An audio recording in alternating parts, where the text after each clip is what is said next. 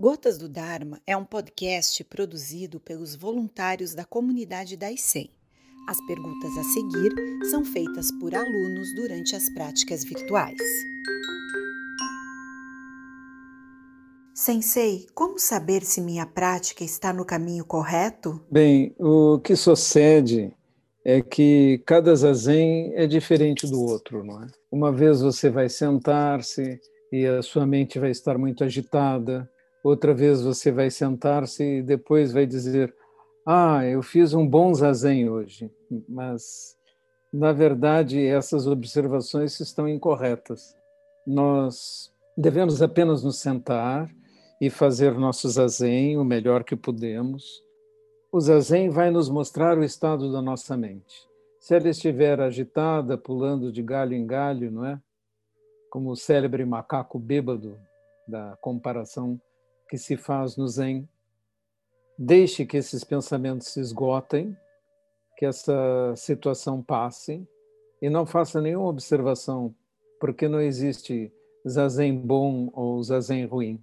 Não existe estou fazendo uma má prática ou uma boa prática. Não é, não se trata disso. Trata-se de simplesmente continuar fazendo a mesma coisa e cumulativamente a nossa mente vai se alterar. Haverá então um momento em que você vai sentar e durante um bom tempo você vai estar bem calmo e prestando atenção nos momentos, no momento presente, sem sentir praticamente os limites do seu corpo. Esse é o primeiro estágio de dhyana e vamos chamar essa concentração perfeita de samadhi. E quando estivermos assim, também não se regozijem por estar lá. E não digam conseguir, porque quando você disser isso, aquela sensação vai desaparecer. Aquela percepção daquele momento vai desaparecer, porque você disse eu consegui. Então você adquiriu algo, você chegou a algum lugar, mas o zazen não é para ir para lugar nenhum. O zazen é para realmente estabilizar a nossa mente e voltá-la para o absoluto, para um vazio, em que você está verdadeiramente consciente das coisas, sem interpretá-las. Se nós pensarmos, cogitarmos ou avaliarmos, vamos estar colocando de novo o nosso intelecto, a nossa mente julgadora e cheia de pensamentos discriminativos em função. Né? Quando você faz isso, você perde aquilo que o zazen pode lhe dar. Simplesmente fique lá, naquele espaço vazio. Isto é samadhi. Muitas vezes as pessoas dizem, não consegui nada. Mas se você pensar em conseguir, então não consegue. Você tem que simplesmente parar. Esta esta situação vai fazer com que a sua mente tenha a capacidade de perceber algo mais além, mais além dessas versões da realidade que sempre queremos colocar sobre o mundo. Por isso, eu sempre repito que o grande problema do praticante é sua opinião. Ele quer botar opinião em tudo, e quer botar opinião também sobre o próprio zazen. Meu zazen é bom, meu zazen é ruim. Né? Eu não consigo nada, não avanço. Então, não faça isso. Sente-se sem objetivos, apenas por sentar-se. E aí, então, resultados vão começar a aparecer. E preste atenção, os resultados não são normalmente obtidos durante o zazen, mas fora, quando você menos espera, porque sua mente está límpida, não preocupada nem com zazen, nem com dor nas pernas, nem com a postura, nem nada. E porque você conduziu a sua mente àquela limpidez, de repente ela vai ver algo. As coisas mais pequenas poderão ganhar um significado. Conta-se que um mestre era muito erudito, muito estudioso e praticou durante 20 anos sem conseguir resultados e, desesperado, largou tudo. E foi para um eremitério nas montanhas sozinho e parou de estudar, parou de praticar mas estava lá varrendo o chão. E a vassoura pegou um, uma pedrinha e jogou pelo ar e ela bateu num bambu e fez poc. Neste momento, ele teve uma visão da realidade última. Nesse momento, ele teve o seu primeiro despertar. Então, ele pôde retornar ao caminho, porque ele tinha parado parado de tentar. É muito importante parar de tentar, mas não parar de sentar-se. Gensho Sensei, seria um erro ter a ambição de crescer no meu negócio a ponto de faturar milhões de reais? Me pergunto se isso me trará maus karmas. Depende do que você fizer com esse dinheiro, não é?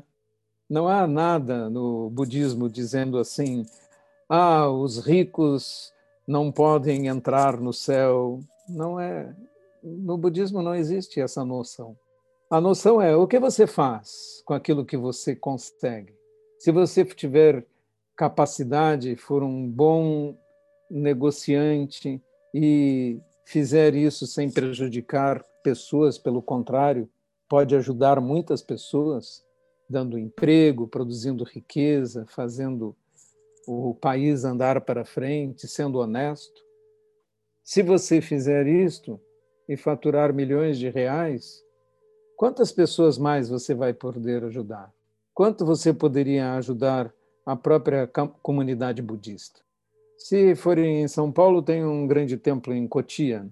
Né? Ele foi construído por um único homem, um milionário. Foi lá e resolveu construir um, um monastério e um templo para uma outra ordem, não é a ordem Sotozen. Muitas coisas foram feitas assim, e um sutra importante, o Sutra de Vimalakirti, que é do início do movimento Mahayana, ele tem como seu herói um rico comerciante. E ele é um mestre zen, um mestre budista. Não é um mestre zen, mas um mestre budista. E nós usamos o Sutra de Vimalakirti no zen também. É um sutra tradicional, muito interessante. E nós temos que prestar atenção, por exemplo, quem ajudou Buda? No início do caminho. Cinco alunos, cinco dos comerciantes, foram os primeiros grandes doadores para a ordem budista. E quem doou o primeiro, o Parque dos Veados, que foi o primeiro terreno para que os monges se reunissem para que a ordem uh, pudesse se organizar, foi uma famosa cortesã. Então, o budismo não tem as mesmas visões que normalmente eh, são veiculadas a respeito do que é a virtude. A virtude é o que você faz com as possibilidades que você tem. Sensei, o senhor poderia falar sobre no self? Não existe nenhum eu em coisa alguma no universo. Todas as coisas são ausentes, têm ausência de um eu. Todas elas são interdependentes interconectadas. Inclusive nós mesmos e todos os eus em que tanto acreditamos são meras ilusões, são construções mentais. São úteis, mas são construções, não são realidades por si mesmas. Aliás, o seu eu de hoje não é o eu de amanhã, não é o eu de ontem. E não podemos dizer para uma pessoa ah, 40 anos atrás você fez tal coisa errada. Não é mais a mesma pessoa. Nós devemos ter esse tipo de discernimento a respeito das coisas. Tudo está sempre mudando e não necessariamente será a mesma coisa. Assim, Buda age com um assassino que ele resgata e transforma em monge. Ao fazer isso, ele transforma aquele homem em outro homem, em outra possibilidade. Sensei, o senhor pode nos contar alguma história ou ensinamento que seu mestre lhe passou? Algo que tenha lhe marcado muito? É, sempre me lembro de um diálogo que eu tive com ele. Eu fiz Rosen Chiqui e sentei-me à frente dele. Né, mestre, agora é, que o senhor me deu essa graduação, que instruções o senhor me dá? O que eu devo fazer? Ele sorriu e disse: Que instruções eu lhe daria? A vida se mostra a cada passo. Gensho Sensei, posso pedir para o senhor ler um poema escolhido por mim de Komyo Sensei? Se sim, ele está na página 46. É, sim. Vamos ver se lendo de improviso sai bem, não é? Estou aqui. Eu cheguei. Estou em casa. Em qualquer lugar, a cada instante, piso com firmeza o aqui e agora.